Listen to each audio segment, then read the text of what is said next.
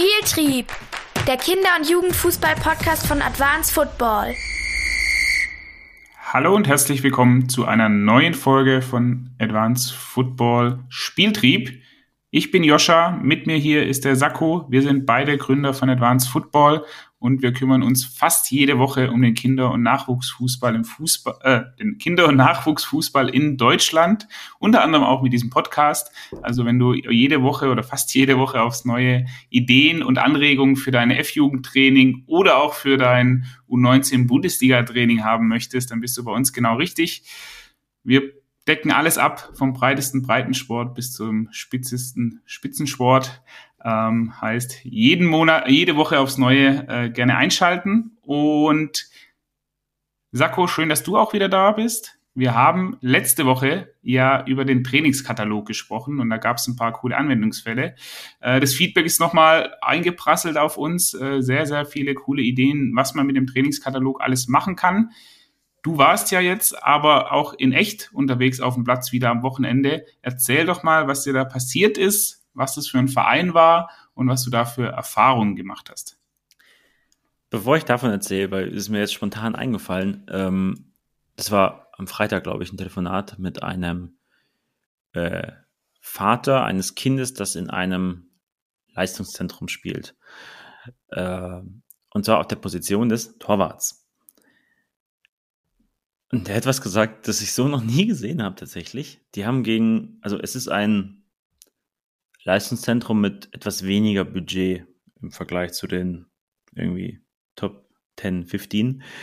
Ähm, und die haben gegen aber einen Top, nee, gegen zwei Top-NLZs gespielt. Und der hat gemeint, der hat sich auch die anderen Spiele von denen angeguckt und er wurde auch häufiger angesprochen von diesem ähm, Leistungszentrum, ob der Junge denn nicht wechseln will. Und er hat gesagt, er hat die Spiele von denen geguckt und die haben so 90% Ballbesitz. Ähm, ist eigentlich immer ein Spiel auf ein Tor. Er kennt auch die anderen Spiele in dieser Liga von denen. Sehen alle so aus. Und deswegen sagt er, auf gar keinen Fall. Er will in einem zweitklassigen Leistungszentrum spielen, damit sein Sohn auch einfach was zu tun bekommt im Tor. Das fand ich so interessant, weil es eigentlich für diese Position des Torwarts tatsächlich umgekehrt ist. So, also als Feldspieler würdest du ja sagen, ich will auch in diese Mannschaft, den Spielstil, den die pflegen, die Art und Weise, wie sie irgendwie zusammenspielen und wie der Trainer das vermittelt bekommt und so weiter. Richtig cool, bis man sieht, jedes Wochenende auf dem Platz. Aber für, für den Torwart ist es umgedreht ich will, dass meine Mannschaft nicht so gut ist und vielleicht die Feldspieler eher einen Tick schlechter im Vergleich zu den anderen, damit hier auch einfach viele Spielsituationen zustande kommen, bei denen ich unter Druck bin, bei denen viele Torabschlüsse stattfinden, bei denen der Gegner viele offensive Standards hat, damit ich da einfach in, also die Wettkampferfahrung sammle, die ich brauche für diese Position. Und das fand ich echt, das, also, das hat so bei mir einmal so Klick gemacht im Kopf und gedacht, ey, stimmt, das ist ja tatsächlich da andersrum. Also was willst du denn eine Mannschaft haben, die 10-0 gewinnt und da der Torwart sein? Das ist ja total für den Arsch. Ja, verrückt, oder?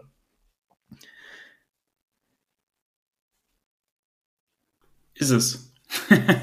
ist es. okay, ähm, gut, ich merke, du willst dich dann jetzt nicht auf ein Gespräch einlassen an dem Moment schon. äh, dann mache ich doch weiter, ähm, weil ich bin dann am Tag danach, nach diesem Telefonat nämlich, ähm, auf einen äh, auf ein Workshop-Wochenende gefahren. Für uns ist es vom Rahmen her nennen wir das Coaching Days, weil es um Coaching der Kids geht, um Coaching der Trainer und Coaching Coaches Day. Ähm, und das ist ein, ein, Verein im Ruhrgebiet. Ich glaube, ich kann den Namen nennen. Die äh, haben auch auf Social Media veröffentlicht, dass wir da waren. Von daher, äh, das war SV Union Fellbert ähm, so eingebettet zwischen die ganzen großen Städte. Also die haben 30 Minuten irgendwie überall hin ähm, nach, ja, was da halt dann so in der Gegend ist.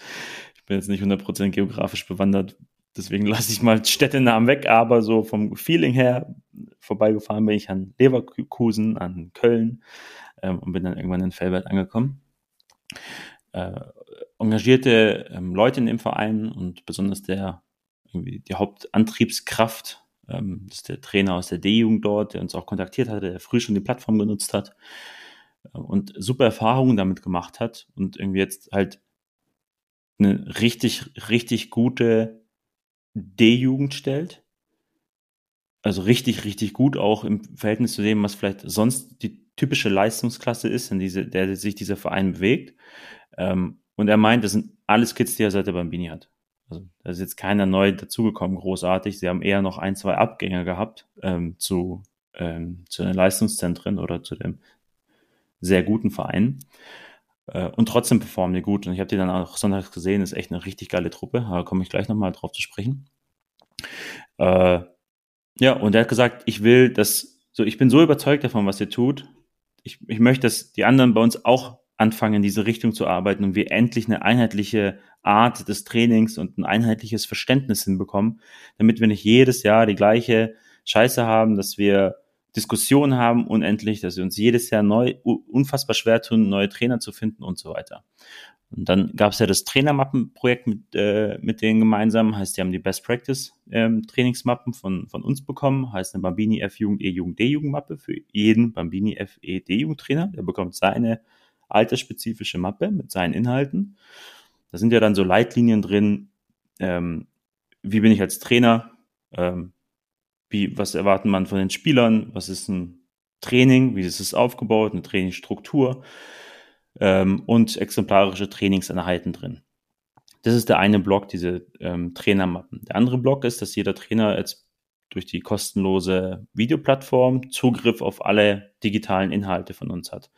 Bedeutet, die haben die Trainermappen als konzeptionellen Part wirklich ausgedruckt, physisch in die Hand nehmen, dann den digitalen Part mit der Plattform und wir haben gesagt, das zeigt ja unsere Erfahrung über die letzten zwei, drei Jahre, es reicht nicht, diese Informationen nur bereitzustellen. Ja. Manche Vereine investieren dann Geld in eine Fortbildung im Jahr oder zwei Fortbildungen im Jahr. Und das bringt original nichts. Genauso wie wenn ich jedes Jahr einen Trainer lizenzieren würde, dann bringt es in Summe auch nichts die Halbwertszeit, die so ein Trainer ja im Verein ist, ist dafür einfach zu kurz. Die Leute wechseln, die haben dann äh, irgendwie einen Jobwechsel, familiär irgendwelche Themen oder machen das schon so lange und sind mürbe geworden, dass sie dann keine Lust mehr haben nach dem dritten, vierten Jahr. Sie trainieren ihren Sohn und merken dann irgendwie in der E-Jugend, D-Jugend, das Punkt funktioniert nicht mehr, es braucht jetzt jemand anderen. Ähm, und das alles hast du ja als Grund dafür, dass da viel Wechsel stattfindet. Bedeutet, du brauchst ein System, das sich das so aufgebaut ist, dass du dieser Fluktuation nicht so stark zum Opfer fällst. Und wir haben gesagt, es gibt eben diesen konzeptionellen Part, der hat Bestand, egal wer Trainer ist in der E-Jugend. Ähm, es hat den digitalen Part, sodass die Leute ihr Training planen können und regelmäßig neuen Input bekommen. Und dann aber dieses Implementierungsthema. Weil wir sagen, ein Konzept ist ja dann erst gut, wenn es Anwendung auf dem Platz findet. Ansonsten, dass es einfach nur ausgearbeitet ist, ist total unnötig. Aber das meiste hört da auf. Auch alle vereinsinternen Konzeptionsprojekte, auch die wir so kennen aus der Vergangenheit, hören da auf bei der Erstellung. Und dann wird da die PDF verschickt oder die PowerPoint-Präsentation heißt, guck mal, Leute, das ist unser neues Jugendkonzept. Und der Jugendtrainer sitzt da und was soll ich jetzt machen? Soll ich mir die 80 Seiten durchlesen? Oder was, was, was konkret wollt ihr von mir?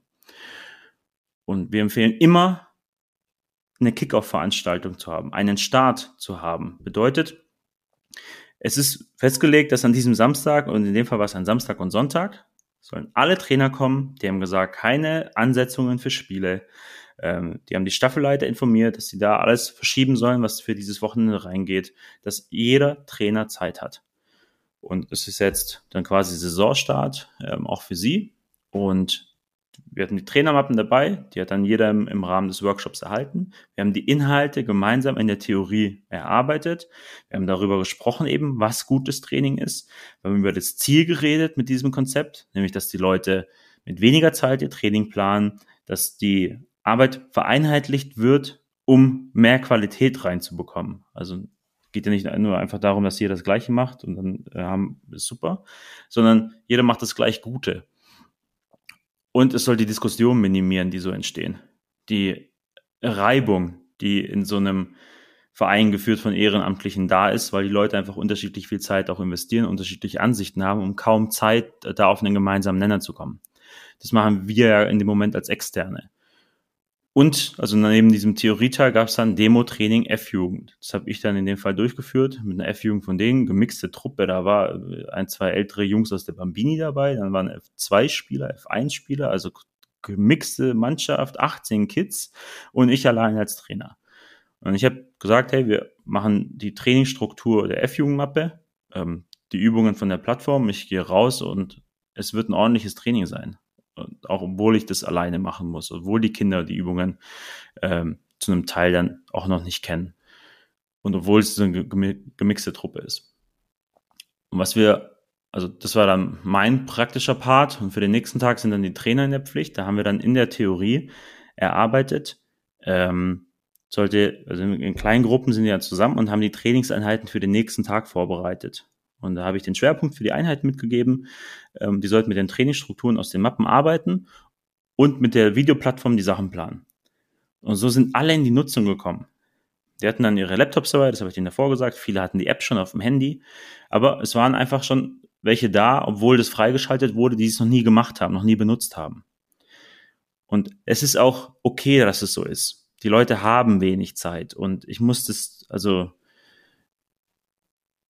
den wirklich mundgerecht servieren, dass es in der breiten Masse Anklang findet. Ich muss ja eine kritische Masse erreichen, dass eine nachhaltige Veränderung in der Art, wie gearbeitet wird, in der Nachwuchsabteilung entsteht. Und das haben wir darüber geschafft, dass sie alle damit arbeiten mussten, alle mit der Mappe quasi ein Training vorbereiten mussten und am nächsten Tag wurde dann quasi zugelost, welchen Teil aus der Trainingsplanung ich auf dem Platz mache. Und da war die Demogruppe der E-Jugend und die D-Jugend. Bedeutet auch die anderen Trainer, der C-Jugendtrainer, der F-Jugendtrainer, mussten dann mit dieser eigentlich fremden, für sie fremden Mannschaft ähm, diesen Trainingsteil durchführen. Und die sollten darauf achten, dass es wenig Standzeiten gibt, hohe Dynamik, viele Aktionen. Das war so von der Art des Trainings, was dann entstehen soll. Äh, und das funktioniert dann einfach wahnsinnig gut. Die Abläufe sind dann eben so, dass der Trainer, der das dann übernimmt von dem Trainer vor ihm, also dann irgendwie in den zweiten Teil übergeht, der nimmt die Jungs dann sofort, bam, ist schon aufgebaut, kommt rüber und ab geht's. Und wir haben für nichts, für keine einzige Trainingseinheit mehr als ein Viertel Platz gebraucht. Ich habe für die Einheit mit den 18 F-Jugendkindern ein Achtel Platz gebraucht und hätte es auf ein Sechzehntel reduzieren können. Habe nur das Fangspiel schon mal parallel aufgebaut. Es waren aber nur sechs Hütchen, nee, nee, zwölf Hütchen der dich auch in, in unter einer Minute noch aufbauen können, in demselben Feld, in dem wir uns vorher bewegt haben für das, für das Chaosball und Carsten 1 gegen 1. Ähm, weil die eben auch viele Mannschaften haben und äh, nur, nur ein Kunstrasen. Und so kamen die Leute ins Miteinander sprechen, ins Miteinander arbeiten. Wir haben die Einheiten reflektiert, wir haben die Übungen reflektiert nach so ein, zwei Leitfragen. Äh, und es war so ein so eine geile Atmosphäre, die dann da entstanden ist, weil es darum ging, okay, wie bekommen wir das gemeinsam als Verein hin, das jetzt neu auf den Platz zu bekommen? Und ich bin ja immer so skeptisch, vielleicht zu skeptisch im ersten Moment, wenn wir da Nachrichten bekommen, wie ich trainiere seit zwei oder drei Jahren ähm, nur noch mit euren Übungen und meine halbe Mannschaft ist jetzt beim DFB-Stützpunkt. Wir hatten davor im ganzen Verein drei Spieler und jetzt ist einfach von meiner Mannschaft sind zehn Jungs im Stützpunkt. Äh, ein, ein kleiner Verein, der dann sowas berichtet. Und wir denken uns ja immer so, ist vielleicht so Confirmation Bias, also ich, ich möchte ja auch, oder weil ich so trainiere, achte ich darauf und sehe die Effekte und beziehe die auf etwas, womit sie vielleicht gar nicht zusammenhängen. Ähm, aber die, die Rückmeldungen sind ja so häufig so, dass die Art des Trainings tatsächlich einfach die auch beeinflusst, wie die Art des Spiels ist. Und bei der D-Jugend habe ich das dann extrem gemerkt, weil es die Mannschaft ist, die schon seit zwei oder drei Jahren mit diesem Ansatz des Trainings von uns ähm, arbeitet. Und im Vergleich zu allen anderen Gruppen, die da waren, war das die Gruppe, die die beste Trainingsatmosphäre eigentlich hatte. Die Kids waren da, um zu trainieren. Das war, das war das Ziel von denen. Sie wollten diese Übungen spielen. Bei anderen, die musste ja in, in durch Übungen pressen.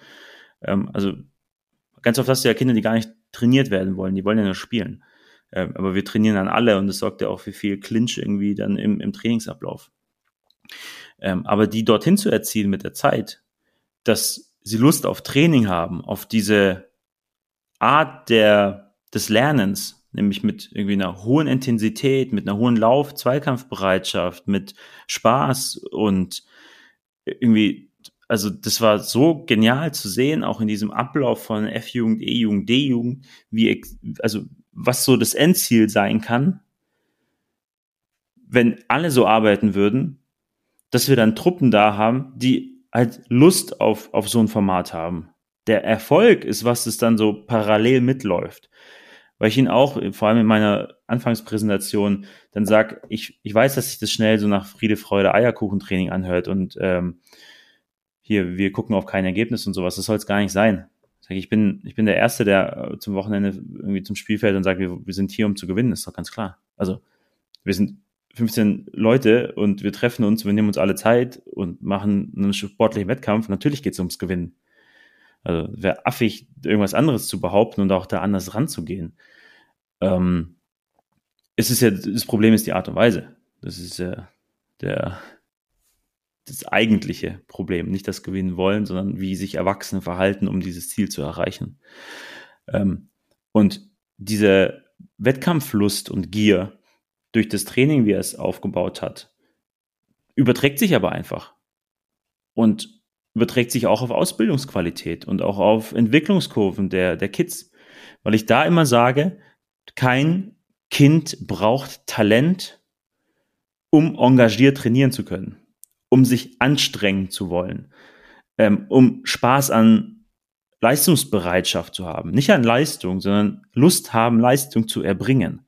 Dafür brauchst du überhaupt gar keine Begabung oder ein Talent. Das ist eine reine Erziehungsfrage. Ein paar bringen es schon mit, auch sehr früh mit. Alle anderen, dem muss ich zeigen, was Trainingsatmosphäre bedeutet und was das ist für uns und was ein gutes Training ausmacht. Ähm, und das aber in diesem Format war so geil, weil die es sich selber erarbeitet haben und mit der D-Jugend haben sie die Übungen durchgeführt. Ähm, nicht ich, so dann das heißt, ja, guck mal, der, der macht das halt schon seit x Jahren und so weiter. Natürlich funktioniert es bei dem besser, aber ich habe doch erst vor einem halben Jahr angefangen. Genau der, der vor einem halben Jahr angefangen hat, der hat's gemacht und das hat mit dieser Mannschaft trotzdem wahnsinnig gut funktioniert. Sag das ist das Ziel, dass eure D1, 2, 3, 4 so eine Art des Trainings abliefert.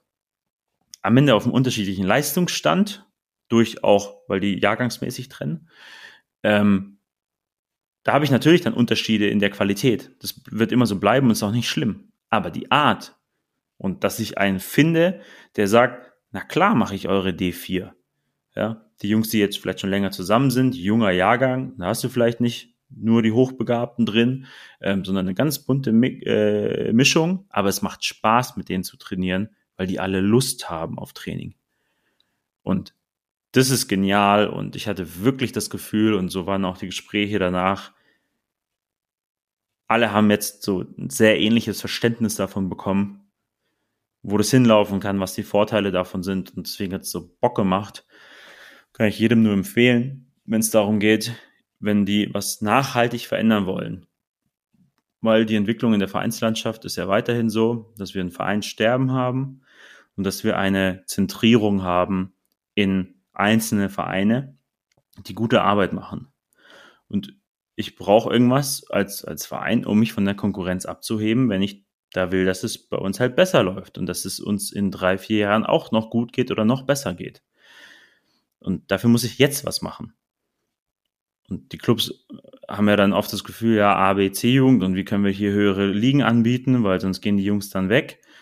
Ähm, sag ich, das ist doch gar nicht das Problem. Euer Problem ist doch dann in der F-Jugend wenn ihr das Gefühl habt, das ist in der C.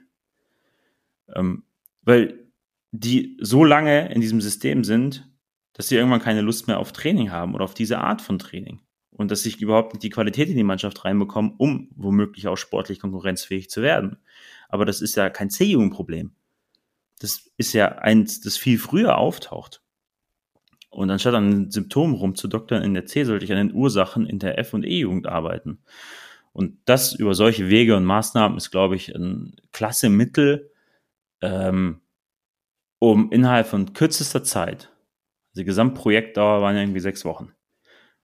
Und das Ding ist, ab heute, quasi ab dem Tag nach diesem Wochenende, arbeiten alle mit neuer Trainingsstruktur, arbeiten alle mit kleinen Spielformen, vielen Umschaltspielen, viel 1 gegen 1 Elementen und können sich austauschen miteinander, auch über die Inhalte, die der andere so auf dem Platz macht.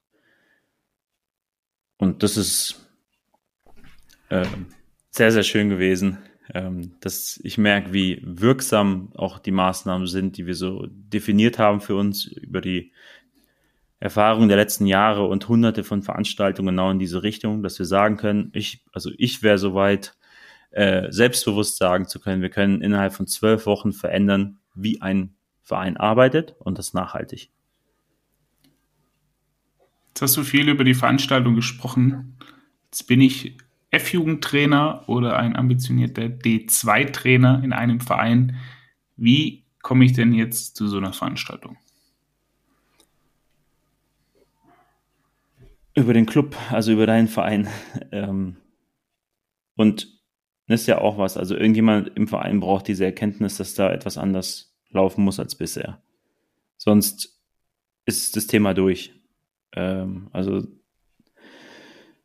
ich kann niemanden zwingen dazu, quasi äh, bessere Arbeit machen zu wollen. Das, irgendwo muss dieses intrinsische Interesse dann da sein. Ähm, und ich glaube, was gut funktioniert, ist, ähm, als Trainer, der vielleicht für sich merkt, wir müssen hier was anderes machen. Ähm, wir haben ja bei uns dann auf der Website ein, zwei Videos, wo wir so Projekte auch erklären oder auch Kundenstimmen, ähm, die darüber berichten, was es denn für eine Auswirkung hat. Und ich glaube, dieses, wie könnte es denn auch anders sein? Darauf haben viele keine Antwort. Und jetzt stell dir mal als Jugendleiter vor, wie es wäre, wenn du genug ehrenamtliche Trainer jedes Jahr hättest. Und das schon im Januar und nicht erst im Juni, Juli. Also wie viel entspannter wäre dein Leben und wie viel Kapazitäten könntest du auf etwas richten, was einen echten Mehrwert hat, anstatt nur jeden Tag Brände zu löschen.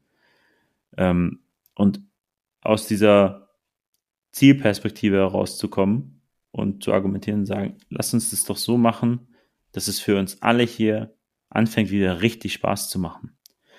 Dass wir nicht gegeneinander arbeiten oder nur in unserem Mikrokosmos, ich und meine Mannschaft. Ja, und solange da alles läuft, ist super und dann ist es rum, sondern es als Vereinsvision zu verstehen. Und da bei uns auf der Homepage äh, sind die Projekte vorgestellt mit Videos, ähm, den Vereinsverantwortlichen mal abholen und dann am besten ähm, mit mir oder, oder Torben einen Termin vereinbaren, was ja auch über die ähm, Seite geht. Es sind 30 Minuten, wo wir sowas mal im Detail vorstellen können. Und wenn man dann nicht will, dann ist okay. Also dann haben wir es nicht geschafft, die, die Punkte zu treffen, die da irgendwie relevant sind. Ähm, aber wenn man einen gemeinsamen Weg findet, dann umso geiler. Und dann, wie gesagt, kann ich sagen, hey, drei Monate reichen uns und dann läuft der Laden hier aber ganz anders.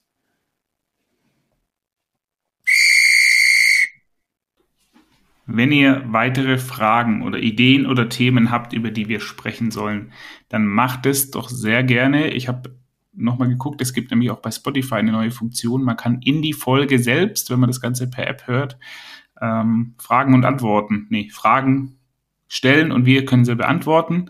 Ähm, das könnt ihr machen. Ihr könnt uns aber immer auch jederzeit bei, bei Social Media oder uns per Mail schreiben, wenn ihr eh Themen oder auch Erfahrungswerte habt. Ja, das, was Sacco jetzt gerade von seinem, von seinem Workshop erzählt hat, das ist ja genau sowas, ähm, das ist Wasser auf unsere Mühlen und es hilft ja auch irgendwie den, den Nachwuchsfußball zu, zu verbessern ähm, in Deutschland. Deshalb ähm, bringt es gerne ein, meldet euch da bei uns und wir besprechen gerne auch Themen, die euch rumschwirren im Kopf. Wir haben unendlich viele Ideen, ähm, aber wir würden auch gerne mal noch ein paar Sachen von euch hören. Sako, du hast so eine schöne Story erzählt gehabt. Äh, ich schieb, ich schieb mein Thema nach hinten für nächste Woche. Ähm, ich glaube, ähm, das war jetzt so passend und da sollte doch jeder mal rausgehen und sich nochmal in seiner Vereinsarbeit überdenken oder im Kleinen anfangen mit seiner Mannschaft. Du willst noch eine Sache loswerden und dann hätte ich gesagt, mach mal ein, äh, eine Schleife drum. Was willst du noch loswerden? Ähm, äh, ja, ein aktuelles Thema und zwar mit der Reform der Jugendligen. Ähm, also der U17 und 19 Bundesligen. Da soll es ja jetzt aus dem NRZ-Bereich keine ähm, Absteiger mehr geben sondern also kannst halt einfach nicht mehr rausfallen sportlich. sondern nur, wenn du irgendwelche Auflagen nicht mehr erfüllst. Ich will ja gar nicht zu politisch werden an der Stelle. Ich möchte über ein sehr, also zentrales Thema ja eigentlich dieser Reform sprechen. Ein Hauptargument dieser Änderungen ist ja, dass der Ergebnisdruck für Selektionsfehler sorgt. Also die Trainer und Vereine wählen die falschen Spieler aus. Ähm, nämlich nicht die, die das höchste Potenzial haben, irgendwie im Profibereich dann re relevant zu sein, sondern diejenigen, die mir innerhalb dieser drei Jahre, vier Jahre helfen, gute Wettbewerbe zu gestalten. Das ist jetzt kein reines so 17 und 19 Problem, das ist ja, was es durchaus auch schon früher besteht. Also das ist ja in der U14 und 15 ist es ja genauso. Also mit allem, was dazugehört, mit also Relative Age Effect, ähm, und aber dann ultimativ schlechten äh, Durchlässigkeitsquoten in dem, in dem Profibereich.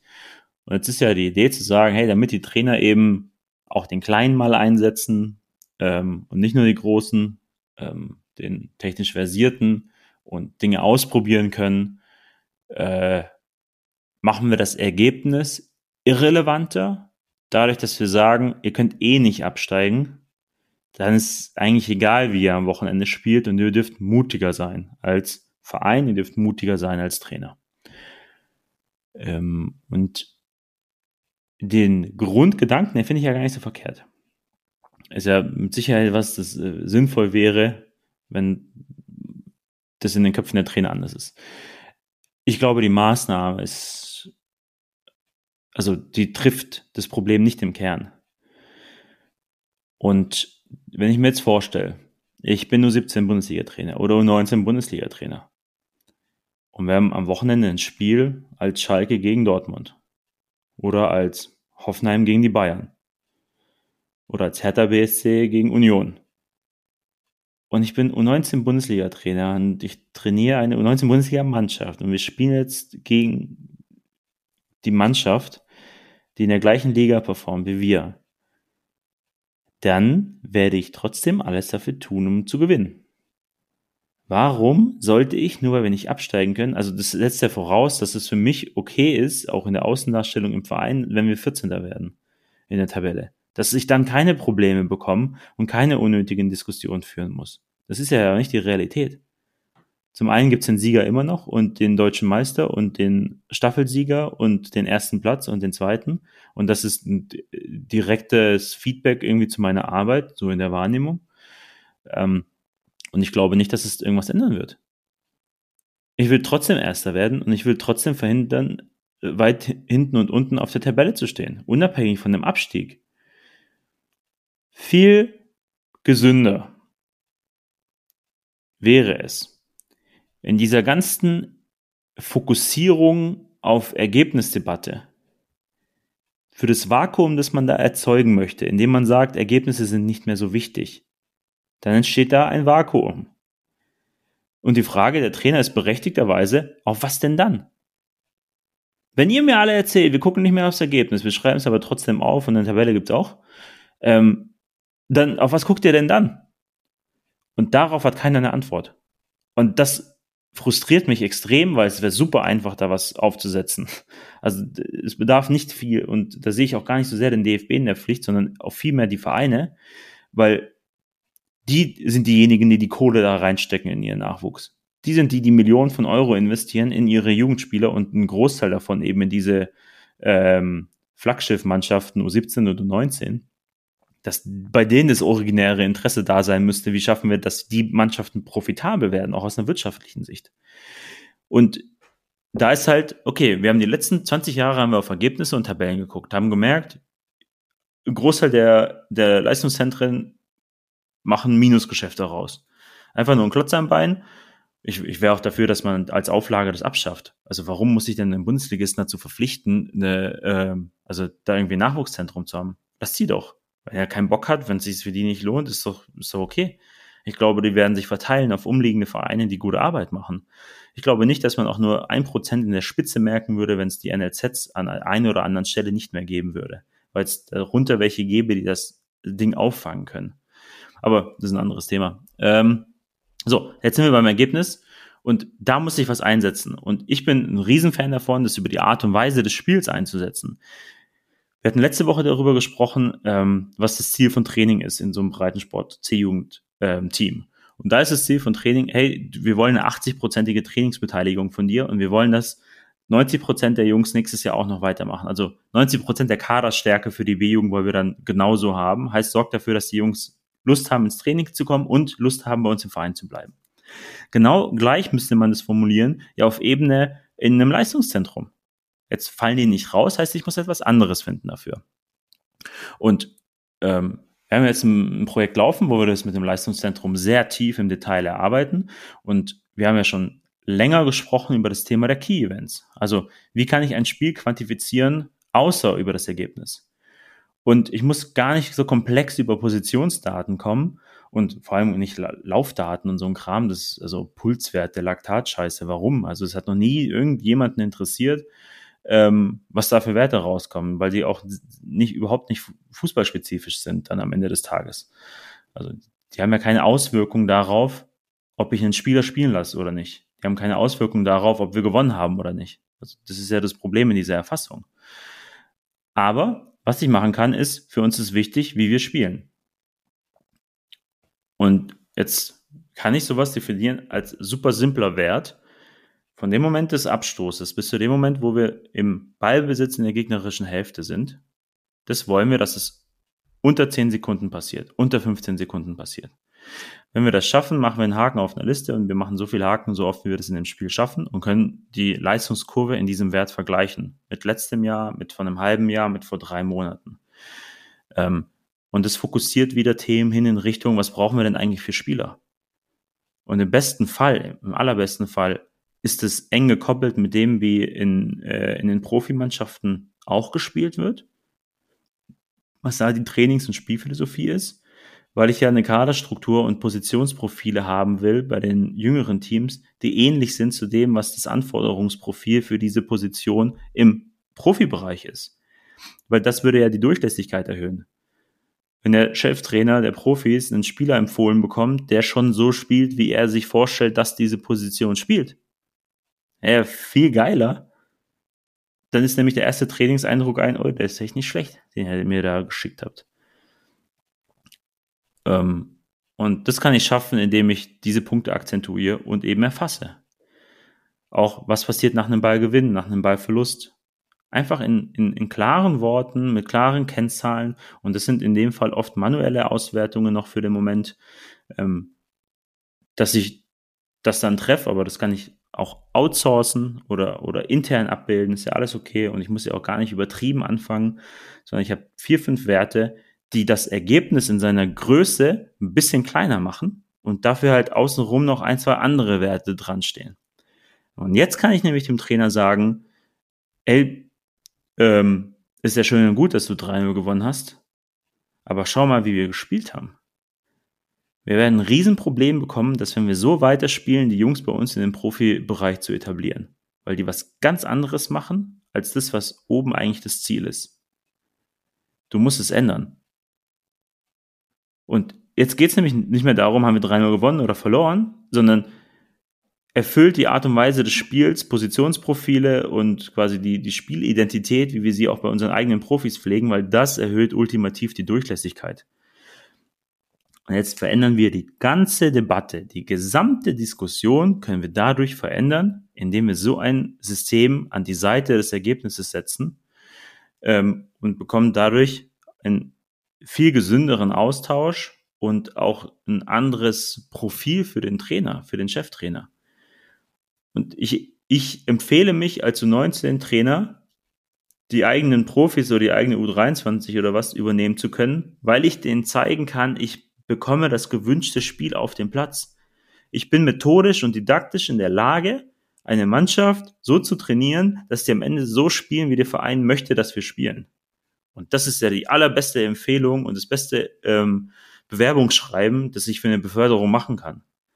Und ab da, wenn ich das nämlich in den Fokus rücke, wird der Trainer anfangen, nicht mehr aufs Ergebnis zu, zu, äh, zu gucken, sondern die Jungs so trainieren und spielen lassen, dass eben die gewünschte Art und Weise des Spiels auf den Platz kommt. Und zwar mit den Positionen und Positionsprofilen, die das mit einer höchsten Wahrscheinlichkeit ähm, wiedergeben können am Wochenende.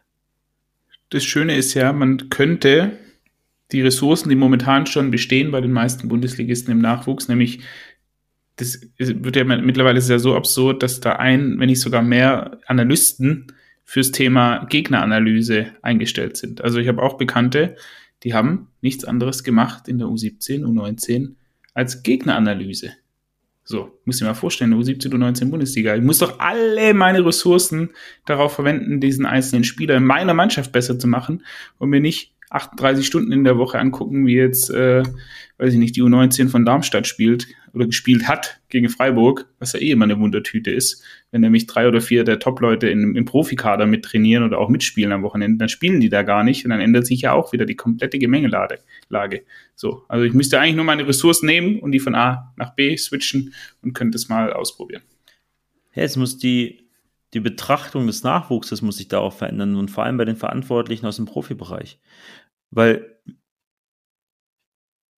weil wir auch sagen, Profis werden nicht im Nachwuchs gemacht. Das ist ja ein, ein, ein Trugschluss, ähm, der für viele Probleme sorgt. Also ich gebe doch, also ich gebe als NLZ-Leiter gebe ich doch dem U17-Spieler nicht den Profivertrag, das macht doch die Profiabteilung. Und ich gebe dem auch nicht Trainingsminuten bei den Profis, das macht die Profiabteilung. Und ich gebe dem auch nicht Spielminuten in der Bundesliga, das macht halt die Profiabteilung. All das, was dazugehört, um nicht nur ein Profi auf dem Papier zu sein mit Vertrag, sondern ein echter, der spielt, ähm, da habe ich null Eingriff oder irgendwie Möglichkeiten als, als, als NLZ. Das machen alles die von oben. Und da mal das Verständnis zu sorgen, dass das in, in Zusammenhang steht und beides miteinander funktionieren muss, das muss in die Köpfe rein. Und zwar massiv mehr, als es bisher der Fall ist. Die oben erwarten, macht mal ihr unten bessere Arbeit. Ja, und dass ihr uns einen Spieler schickt, der mit 18 besser ist als unser bestehender Sechser, Achter, weil dann spielt er natürlich auch vergleiche da Äpfel und Birnen, habe ich einen, der seit acht Jahren Profifußball spielt und den U18-Spieler. Woher? Also wie soll das denn funktionieren? Und die Betrachtung, die ja die erfolgreichen Akademien haben, ist, unser Nachwuchs ist ein Profit Center. Und die Betrachtung, die die schlechten Akademien haben, ist, unser Nachwuchs ist ein Cost Center. Die einen sagen, wie können wir hier Kosten reduzieren oder möglichst klein halten? Das Ding kostet uns jedes Jahr x Millionen. Und die anderen sagen, wie schaffen wir es, jedes Jahr hier fünf bis zehn Millionen Euro Profit rauszuschlagen? Und das verändert die Art und Weise der Zusammenarbeit in allen Bereichen. Es verändert die Gespräche in allen Bereichen. Das ändert die Rolle eines NRZ-Leiters. Es ändert die Rollen aller Nachwuchstrainer hin zu einem funktionaleren System als Teil der Organisation Profifußballverein. Aber, keine Ahnung, wird halt nicht gemacht. Da werden Fortbildungen angeboten, da werden neue Trainer geholt und alles im System bleibt dieses Kern dasselbe.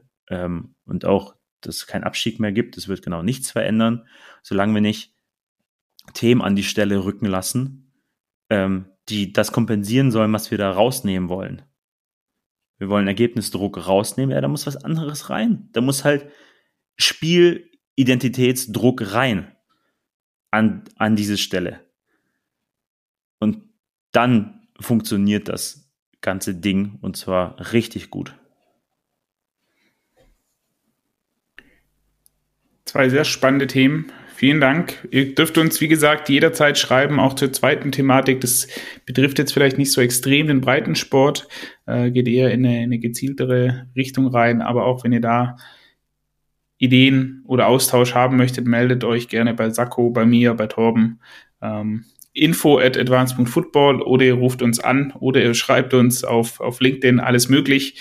Ähm, Sakko, vielen Dank für deine Zeit und ich hätte gesagt, wir sehen uns nächste Woche wieder, wenn wir es zeitlich hinkriegen und bis dahin eine gute Zeit. Bis dann.